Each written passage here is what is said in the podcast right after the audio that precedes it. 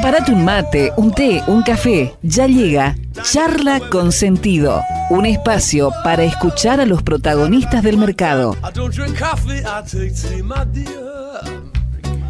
Y esta es la presentación de Seba Bordato, nuestro invitado de Charlas con Sentido de hoy.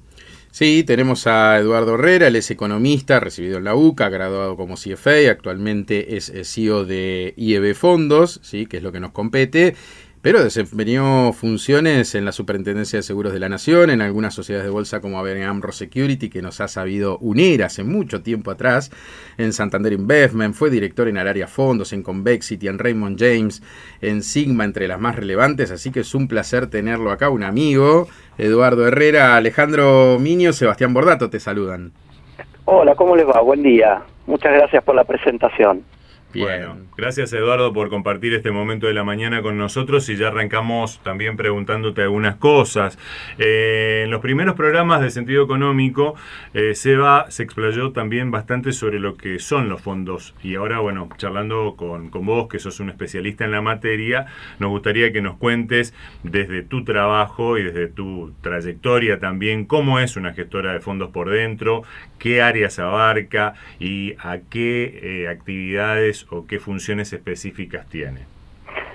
Bueno, eh, mira, las compañías de, las gestoras de fondos básicamente tienen dos áreas que son clave. Por un lado, lo que es obviamente la parte de análisis y de gestión de, los de los portafolios, y por el otro lado, un área que es sumamente importante, que es el área de back office, que es básicamente la que se encarga de liquidar todas las operaciones, etcétera, que eso es algo que muchas veces es como nosotros decimos la cocina, que muchas veces no se ve, pero que es sumamente importante, porque vos podés tener un fondo que tiene una rentabilidad muy buena, pero si el cliente tiene que recibir su dinero, digamos, eh, el día de mañana o hoy a la tarde porque rescató y no lo recibe, claramente es una falla que eh, hace que todo el otro trabajo eh, se vea perjudicado. Por eso es algo que es muy importante que estas dos áreas, tanto lo que es back office como lo que es, lo que llamamos front office, o sea, el área de gestión, funcionen muy coordinadamente, ¿no? Eso te diría que es fundamentalmente lo que es la parte operativa. Después, los fondos comunes de inversión, como bien dijo Seba hace un rato, eh, tiene la virtud de otorgar principalmente al cliente individual la posibilidad de acceder a una cartera de, títulos, de inversiones, diversificada y de alguna manera delegar el manejo de esa inversión en un grupo de, especialistas que están constantemente mirando esos instrumentos. Seba hace un rato lo escuchaba, hablaba del TX21, TX22, TX23, y todo el universo de instrumentos que hay. Y la verdad que eso para un inversor individual es muy difícil poder seguirlo, ¿no? Entonces, está bueno para, para el inversor delegar esto en un, en un gestor que se especializa que se especializa en la materia, ¿no? Y, y ahí agreguemos, Edu, que bueno, esto existe en todas partes del mundo, no es que es un invento argentino. Este, los fondos de inversión canalizan sobre todo al retail eh, en la Argentina todo se va distorsionando un poco, pero digo, la, el principal objetivo es ese, ese que vos estás marcando, delegar en un especialista la administración de un portafolio, yo miro un valor de cuota aparte, por supuesto miro el fact sheet, el, términos y condiciones de lo que tiene cada producto, mi vendedor me lo explicará bien y se adaptará ahí un poco al, riesgo y retorno. Y ahí te quiero preguntar específicamente en, en invertir en bolsa, en este caso IEB Fondos, que pertenece al grupo, ¿Cómo está compuesta la familia de fondos? ¿Cuál es la oferta que, tienen, digamos? En riesgo-retorno hablo, ¿no? Sí, sí, sí, Barba. Sí, mira, la realidad es que lo que tenés que tratar como compañía de fondos es tener un menú de alternativas que, que se acomoden al perfil de riesgo de cada cliente. O sea, nosotros tenemos desde lo más conservador, que es lo que es el fondo de money market, que es un fondo de money market puro, es el fondo que un inversor que suscribe hoy y sabe que por ahí el dinero lo necesita mañana y mañana cuando pasa el rescate lo va a tener en el día. Es un fondo que básicamente invierte en plazos fijos, eh, cauciones y cuentas remuneradas en bancos. Tiene, digamos, hoy es un fondo para que tengas una idea que rinde aproximadamente un 30% anualizado y que bueno, como te digo, hoy el inversor suscribe y mañana resulta que necesita el dinero, lo puede rescatar y lo tiene en el día lo puedes rescatar también dentro de, dentro de tres días, dentro de diez días.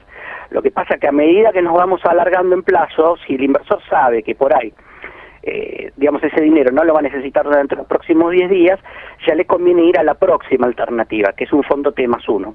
Que el fondo T más 1 básicamente es un fondo que invierte en plazos fijos, en obligaciones negociables, en títulos soberanos cortos, en fideicomisos financieros cortos, en cauciones, es un menú más amplio, que generalmente históricamente es un fondo que uno siempre lo que decía es eh, rinde un poco menos que el plazo fijo o compite con el plazo fijo, pero tenés la ventaja que, a diferencia de un plazo fijo, vos tenés el dinero inmovilizado por 30 días, vos pasás el rescate hoy y vas a tener el dinero mañana. Eh, hoy la realidad es que este tipo de fondos están rindiendo incluso más que el plazo fijo. Nuestro fondo en particular, por ejemplo, hoy está rindiendo un 37% anualizado versus un plazo fijo que está rindiendo 34%. Y eh, como te digo, cuando si, si vos sabes que el dinero no lo vas a necesitar durante los próximos tres días, te conviene más ir a esta alternativa que te rinde un 37 versus un 30 de un money market, ¿no? Después tenemos otros fondos que son los que se llaman eh, Dollar Link, que es básicamente un fondo que trata de eh, seguir a lo que es la evolución del tipo de cambio oficial, invirtiendo tanto en títulos Dollar Link, o sea, ONs que ajuste, que si bien se, que se suscriben en pesos y te pagan en pesos, la evolución de esa obligación negociable del precio sigue la evolución del dólar oficial y también hacemos inversiones en eh, futuros en ROFEX eh, de dólar, ¿no? Esa es otra alternativa. Bien.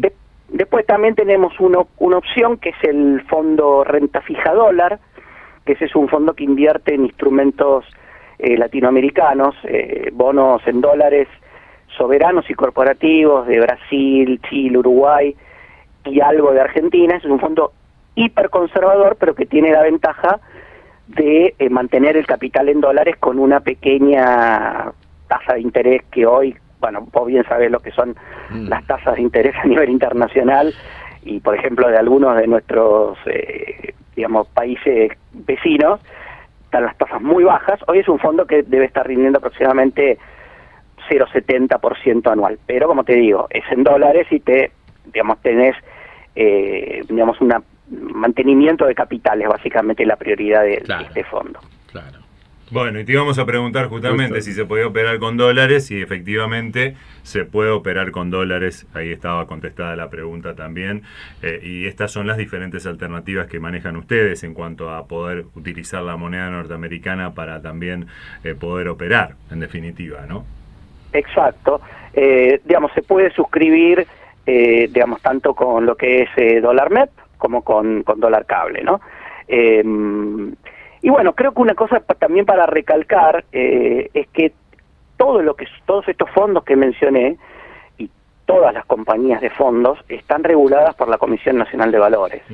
eso es algo sumamente importante porque, bueno, uno escucha muchas veces además incluso en, digamos, en el interior de la provincia de Buenos Aires, en el interior del país, algunas alternativas informales de mm. inversión que muchas veces terminan mal, ¿no? Y me parece que es importante siempre ir por los canales formales y en ese sentido, digamos, el, el hecho de que la Comisión Nacional de Valores regule esto, que los, los valores de cuota parte eh, sean informados permanentemente tanto en la prensa como a través del sitio web de la Cámara Argentina de Fondos Comunes de Inversión, me parece que son eh, garantías eh, de, bueno de transparencia sobre todo no hay alguna diferencia o simplemente digamos es una expresión lo de fondos que siguen a la evolución del dólar oficial y los que son en dólares Sí, bueno, los que son en dólares, básicamente la diferencia es que vos no lo podés suscribir en pesos. Vos tenés que suscribirlo con eh, dólar MEP, o sea, o dólar que vos hayas... Que ya lo tengas. Claro, que ya lo tengas, exactamente. El, el, dólar, el atractivo del fondo Dollar Link es que vos lo podés suscribir en pesos y lo rescatás en pesos. Antes, hace varios años, eh, y esto ya fue cambiando con todas las regulaciones que fue poniendo CNB, tenía fondos en dólares que vos los podías suscribir en pesos. pero eso ya, digamos, no, no, no, no existe más. O sea, en el pasado, por ejemplo, vos podías suscribir con pesos en un fondo que invertía en CDRs y tenía, no sé, las acciones del Dow Jones. Después rescatabas y te ibas a llevar pesos, pero te ibas a llevar pesos, eh, digamos, con, con la cotización de, de, de, ese dólar, que era el dólar contado con liquidación, básicamente.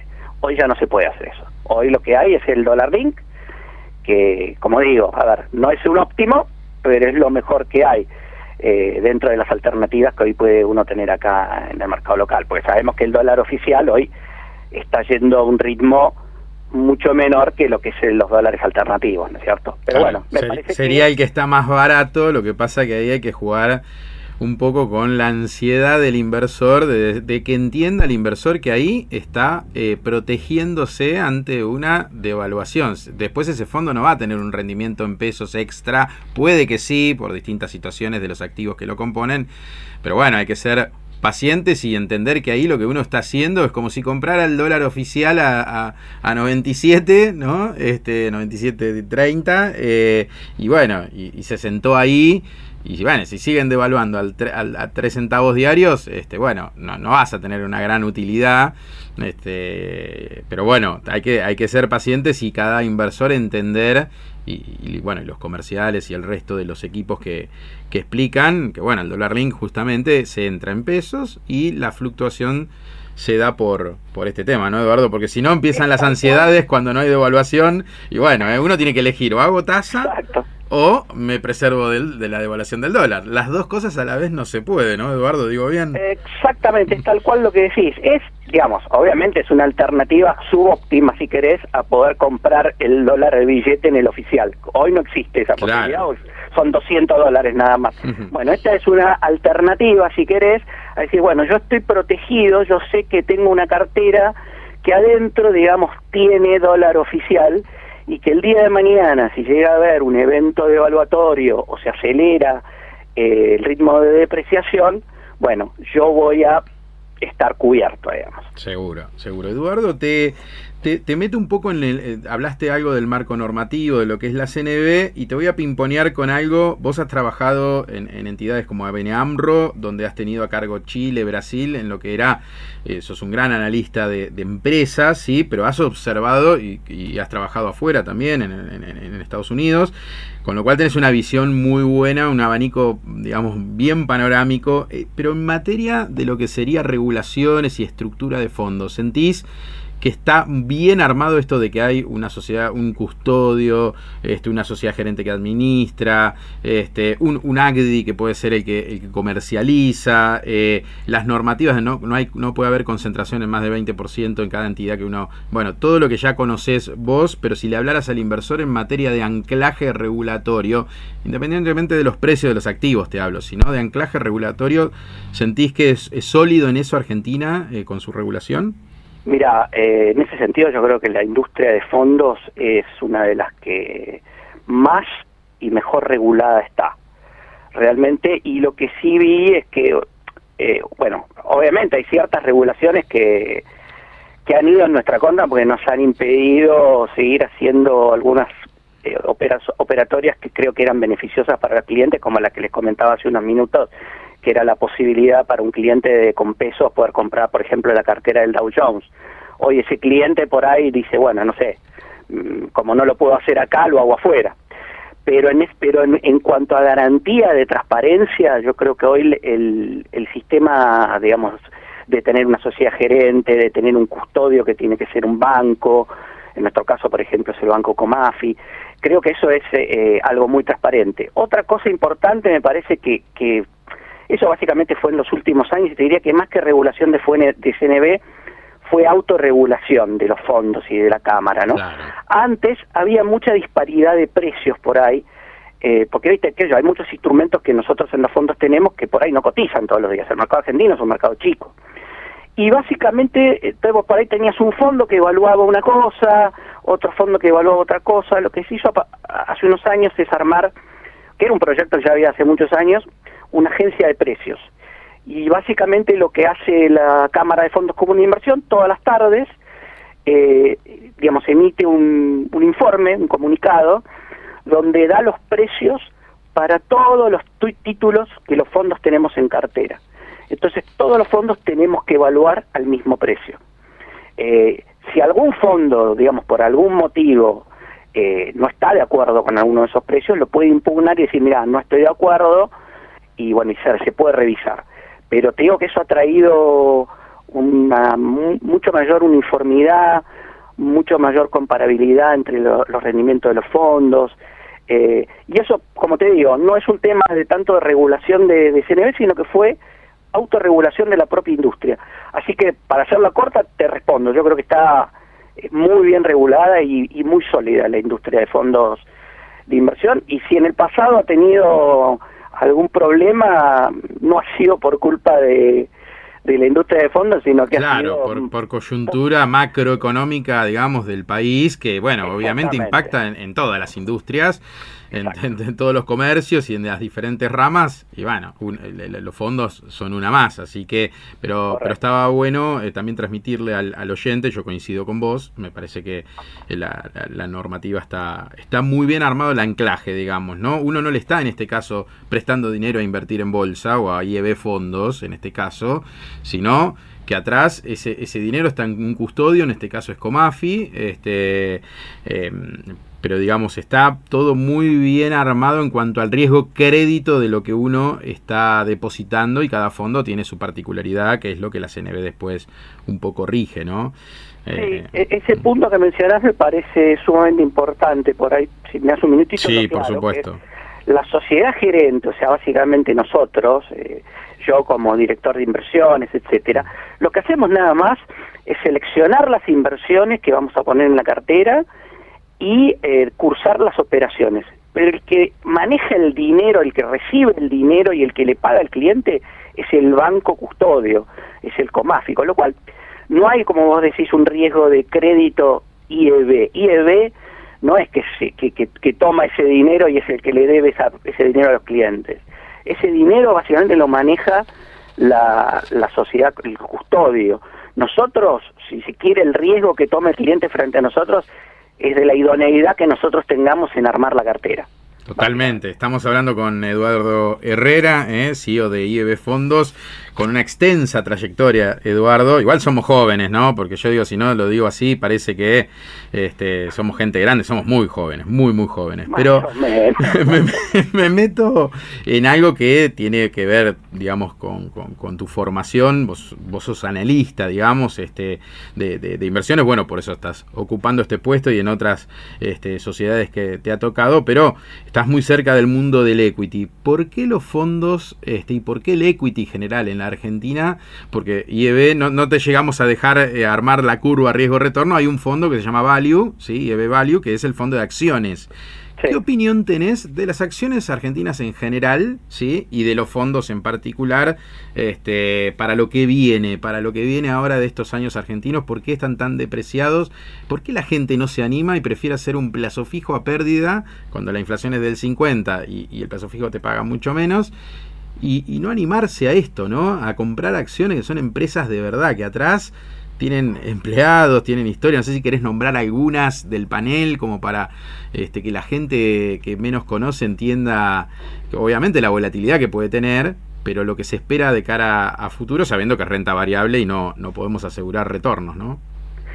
Sí, bueno, tan es así que fíjate lo que vos decís que fíjate que ni te lo mencioné porque es un fondo que, que lamentablemente en los últimos tiempos eh, los fondos de equity tienen o de acciones eh, generan bastante poco interés, ¿no? Eh, yo creo que básicamente tiene que ver con, obviamente, tenés mucha tenés volatilidad y con los vaivenes eh, en Argentina, digamos, a diferencia de lo que puede ser el mercado, por ejemplo, de Estados Unidos, acá en Argentina la política mueve todo. en Estados Unidos vos fíjate que qué sé yo, el año pasado yo, por ejemplo, decía, fíjate que van, invaden el Capitolio y acá en Argentina sería una crisis terrible, las acciones caerían 50% y en Estados, en Estados Unidos seguían subiendo. Em, yo creo que en Argentina hoy las valuaciones son sumamente atractivas en las acciones. Eh, me parece que hoy tenés un mercado que, eh, bueno, a partir de abril tuvo una suba importante y después es como que entró en una meseta. Me parece que hoy el mercado está eh, expectante a ver qué pasa con, con las elecciones. Ahora, desde el punto de vista fundamental, o sea, desde el punto de vista de, como vos decís, de ver la empresa, el negocio que tiene atrás, eh, cuánto valen sus activos, eh, digamos, el know-how que hay atrás, están todas muy baratas, esa es la realidad. Hoy lo que falta es, bueno, a ver, es una verdad de perogrullo, pero es confianza. Básicamente es confianza. Hoy eh, no hay nadie, o hay muy poca gente que se anima a decir, yo voy a tomar una decisión de inversión, que es realmente lo que te requiere una inversión en acciones de largo plazo. Decir, bueno, yo voy a comprar hoy acciones de, no sé, Galicia, Telecom, Pampa, y no la voy a mirar hasta dentro de un año y medio porque es una inversión de largo plazo y yo confío en que me va a ir bien. Hoy no está eso. Eso es, un, es una realidad. Eh, lamentablemente lo que es el mercado argentino se mueve por oleadas. Hay oleadas de euforia, como puede haber sido la primera etapa del gobierno anterior. Después ahora pasamos a una etapa de digamos de depresión en los últimos meses, como te digo, hubo una recuperación, pero es como que no hay una tendencia definida. O sea, y, a ver, yendo a lo que vos me preguntás, papeles puntuales, nosotros hoy, por ejemplo, estamos priorizando acciones, si querés, que no están en el, en el índice Merval, pero que uno puede invertir a través de CDR, como Mercado Libre. Después eh, nos gusta, por ejemplo, lo que es la acción de Pampa, que la vemos muy barata, y nos parece que es lo bueno que tiene Pampa es que es una empresa que está bien diversificada en el rubro energético, tiene lo que es generación eléctrica, tiene lo que es eh, exploración eh, petrolera y de gas, se desprendió de lo que es un rubro problemático, me parece que es lo que es de distribución, básicamente de norte. Así que esa es una acción que, que nos gusta bastante. Eh, después nos gusta Vima, que es Bolsas y Mercados Argentinos, eh, dentro de lo que es rubro, si querés, financiero, porque nos parece que es una acción eh, sólida, que tiene una excelente posición de caja, que no tenés los riesgos que tienen los bancos, que tiene una, mm, digamos, genera, a través de lo que es las comisiones que genera por el trading en la bolsa, genera muchísimo flujo de caja, así que y, y es una acción que relativamente, relativamente barata, ¿no? Eso creo que es lo más defensivo, lo, lo menos volátil que uno puede tener dentro del mercado argentino. Si realmente tiene una, uno tiene una postura muy optimista sobre Argentina y dice Argentina, no sé, post elecciones eh, va a ser un va a tener un muy buen desempeño económico, va a tener una muy buena recuperación, etcétera. Bueno, ahí uno puede ir más por acciones, si vos querés, eh, más riesgosas, entre comillas, como pueden ser las bancarias, eh, como podría ser una telecom que hoy está un poco deprimida por riesgo regulatorio, básicamente todo el tema de congelamiento de tarifas, el tema de, bueno, internet como servicio público, todas esas cuestiones que, bueno, pueden llegar a tener o tendrían un impacto en, en sus principales líneas de negocio. ¿no?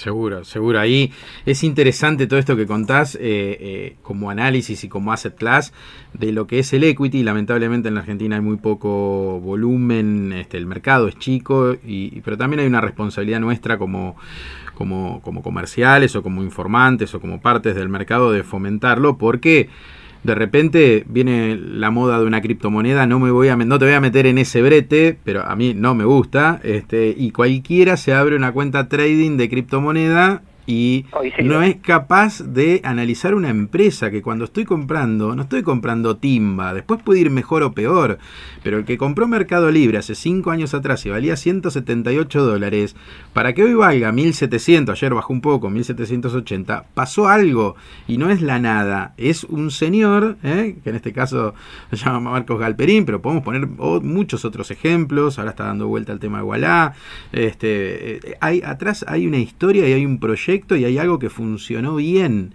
Este, puede, puede ser IPF el día de mañana, que, ande muy bien, no, no, es el mejor ejemplo, pero digo, es una empresa, cotiza en bolsa, y bueno, sería lindo y sería agradable para los que formamos parte del mercado que algún día la gente, yo entiendo que eh, hemos recibido muchas palizas, digamos, en cuanto al mercado, pero esto es lo mismo que el señor que se quedó con pesos y hubo una devaluación y justo había vendido el, auto, la casa, y, la, bueno, Argentina tiene estas cosas, hay que hacer malabares, pero las acciones muchas veces, muchas veces terminan siendo...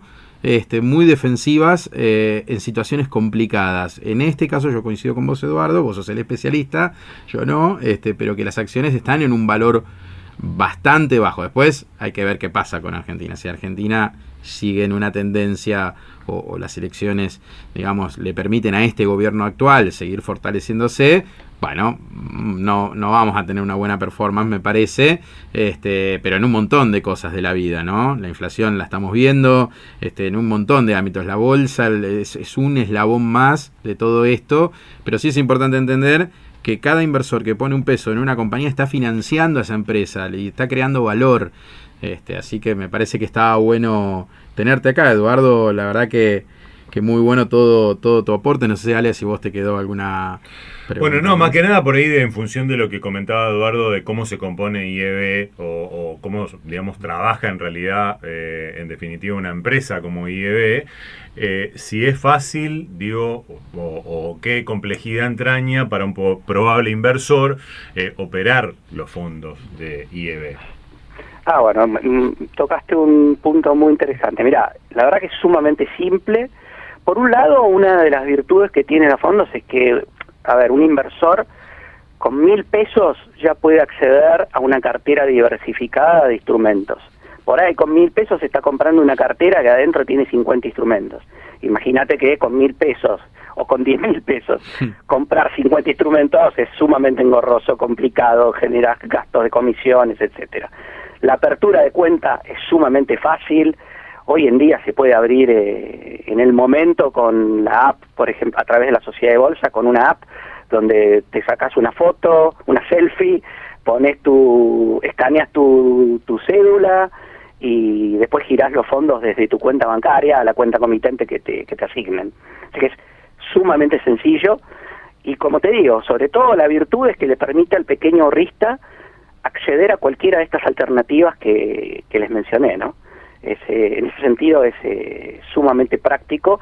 Y me parece que ahí como decía Sebas es un tema también nuestro de, difundir más esto y de ayudar a la educación financiera de la gente que se conozca esto.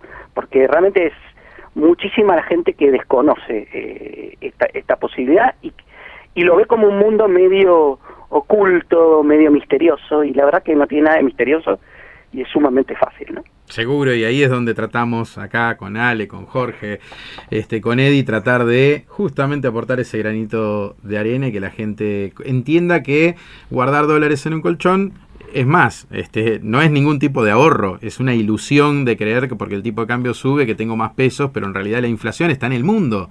Es decir, que los precios de los productos eh, suben y si yo guardo dólares en el colchón, este, lo único que hago es protegerme frente a una devaluación, nada más, pero después se rompen, te los roban, este, conflictos, no podés meterlos en el círculo otra vez blanco. Bueno, este, entendemos que cada uno trata de refugiarse como puede. Acá, de este lado, tratamos de aportar el granito de arena de este mundo que lo dice muy bien y lo explica Eduardo. Así que Eduardo, te agradecemos mucho la, la participación, la charla. Son días complicados en el mercado. No quise meterme en cuestiones regulatorias porque además creo que en breve va a haber alguna noticia un poco más esclarecedora y acá lo que importa es transmitirle a la gente que hay productos y que hay servicio a pesar de eh, un país difícil, ¿no? Así es, así es. Muy bien, Eduardo, muchas gracias y que tengas buen día. Bueno, muchas gracias a ustedes, les mando un abrazo. Abrazo grande. Gracias. Chao, hasta luego.